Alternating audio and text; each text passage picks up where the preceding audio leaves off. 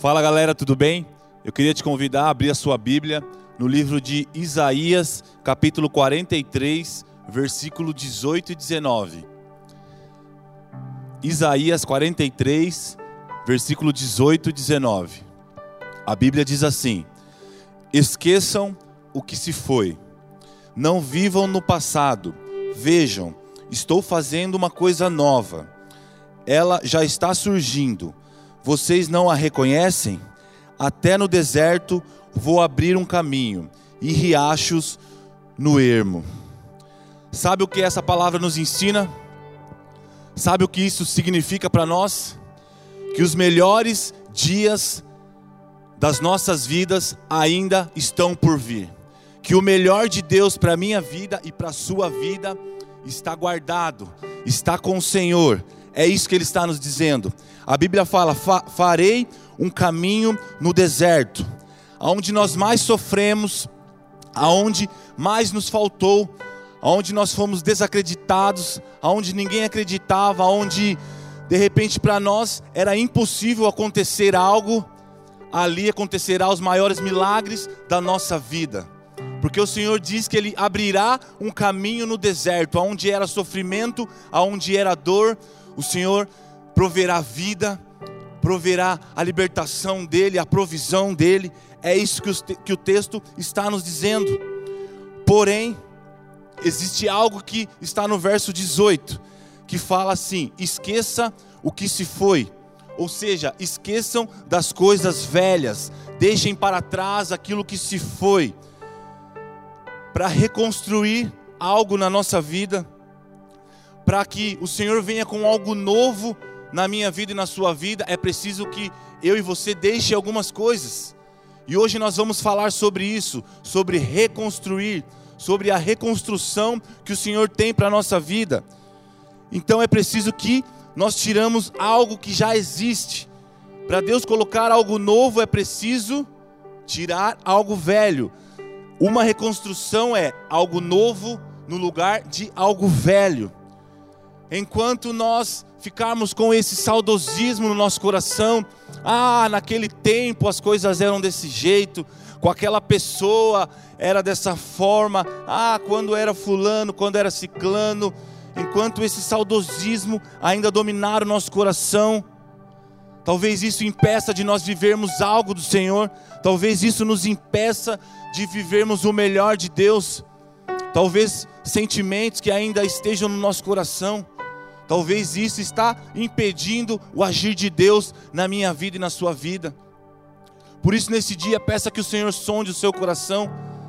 Peça para que ele venha, venha e, e se tiver algo que que de repente esteja nos atrapalhando de viver as promessas de Deus, como o salmista fala, som do meu coração, Senhor, vê se há algo a caminho errado em mim, Senhor. Se nós queremos o manifestar do céu, na nossa vida, nós precisamos primeiro que algo saia da terra, é preciso primeiro que uma atitude seja tomada, um passo seja dado, e essa parte somos nós que temos que fazer. Mas o grande problema é que muitas vezes nós não acreditamos que nós podemos viver o sobrenatural de Deus. O problema é que eu e você, nós às vezes deixamos a carne falar mais alto, e a gente deixa de viver ali um recomeço do Senhor, uma reconstrução dele, porque nós não acreditamos que Deus pode fazer. Nós vemos a história lá no povo, do, o povo no deserto. Faraó estava vindo atrás deles e eles estavam como desesperados. Não vai dar, nós não vamos conseguir atravessar. Faraó está vindo, eles estavam desesperados. Qual foi a atitude de Moisés? Moisés primeiro ele coloca ali o pé na água, o mar se abre e o povo passa. Teve a atitude de Moisés. Moisés primeiro deu o passo e depois o mar se abriu. Então tem que ter a nossa atitude para que o céu se abra em nosso favor. Nós vemos também a história da mulher do fluxo de sangue. Uma mulher ali desacreditada, com a sua vida totalmente destruída mas ela deu o que? O passo de fé. Ela precisava do milagre de Jesus, ela necessitava da reconstrução de Deus sobre a sua vida e ela deu um passo. Ela enfrentou a multidão ela enfrentou as dificuldades e ela apenas tocou em Jesus. A Bíblia fala que ela disse: Se eu apenas tocar em Jesus, eu serei curada. E Jesus, e Jesus curou aquela mulher e ela teve a sua vida totalmente reconstruída, porque ela deu um passo de fé, ela foi até Jesus. E eu pergunto para você: o que na sua vida hoje está destruído? Qual é o passo que você precisa dar? Qual é a atitude que eu e você precisamos tomar? para que nós venhamos viver esse novo recomeço do Senhor, essa reconstrução de Deus na nossa vida. Talvez ao nosso redor esteja tudo bem, talvez a aparência ela seja ótima, mas o nosso coração ele está destruído, a nossa alma ela está angustiada e as pessoas não conseguem ver isso. Talvez o seu coração precisa ser reconstruído nesse dia, talvez o meu coração. E se for preciso, o Senhor nos dá um novo coração, o Senhor ele coloca um novo coração em nós para que nós venhamos ter a vida dele em nós. Muitas mágoas, muito muito rancor, o desânimo talvez te alcançou. E você não consegue, você não tem forças. Jesus ele quer te renovar nessa hora. Jesus ele quer colocar vida sobre você, ele quer reconstruir aquilo que está destruído. Mas Talvez hoje você está se movendo pelo que você sente. Talvez você sinta esse desânimo e você está se movendo nisso. A sua vida não anda, você não, as coisas não acontecem. Talvez você está se movendo por um sentimento de culpa. Talvez você está se movendo por um sentimento de remorso e você se vê a sua vida cada dia mais ali se afundando. Nessa hora se mova pelo que Deus está falando para você. Comece a se mover pelo que Deus está falando sobre a sua vida, sobre o que Deus acha, sobre o que Deus pensa de você, aquilo que está sobre a tua vida. Não olhe as circunstâncias ao seu redor.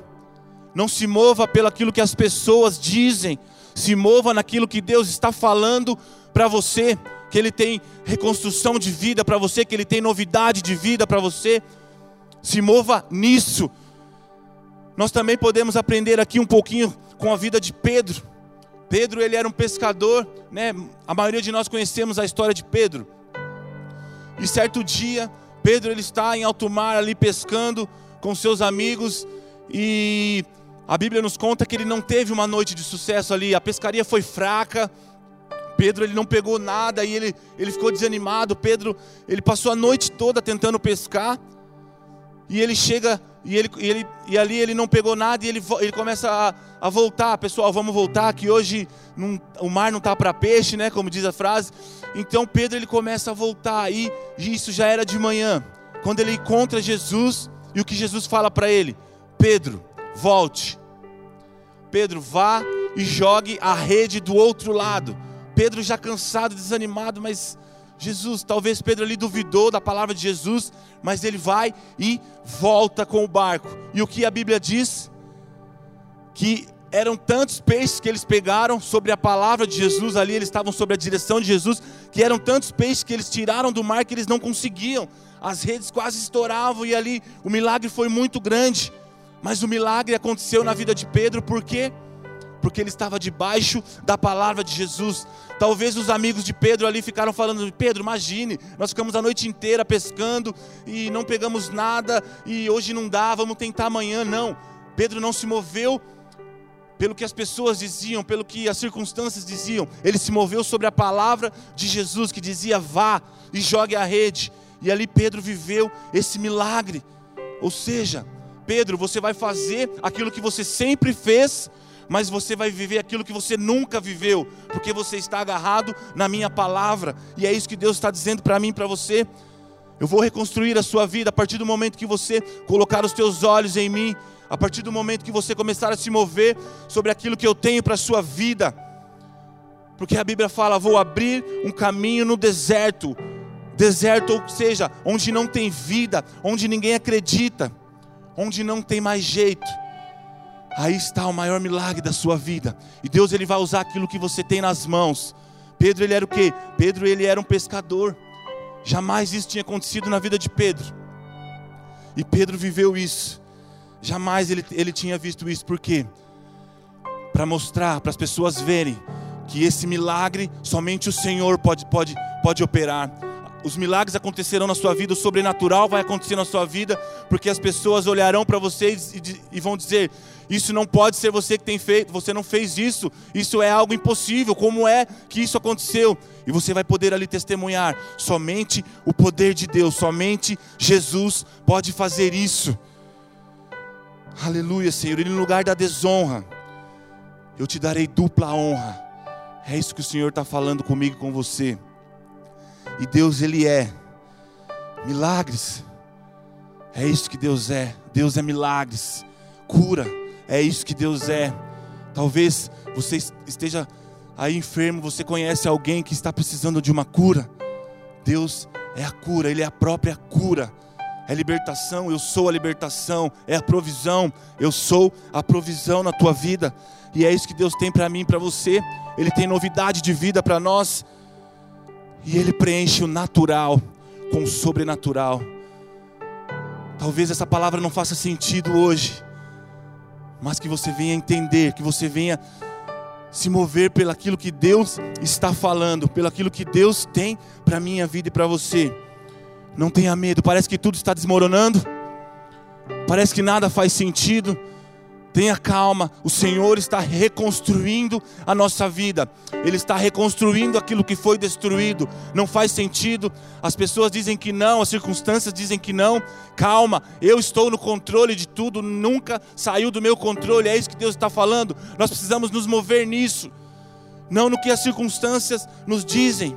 Não perca aquilo que Deus tem para a sua vida, não perca o presente que Deus tem para você permaneça firme na presença dEle. O Senhor ele não desperdiça as tuas bênçãos. O Senhor ele tem vinho novo, ele tem algo novo, mas nós precisamos estar ali com o nosso odre preparado. Nós precisamos estar ali com a nossa vida alinhada com a dele, para que a gente venha viver os planos e os sonhos do Senhor para a nossa vida. Viva aquilo que Deus tem para você. Amém? Deus abençoe a sua vida, Deus abençoe a tua casa e que o amor dele venha encher a tua vida cada dia mais, que você viva os planos e os sonhos que o Senhor tem para você. Amém?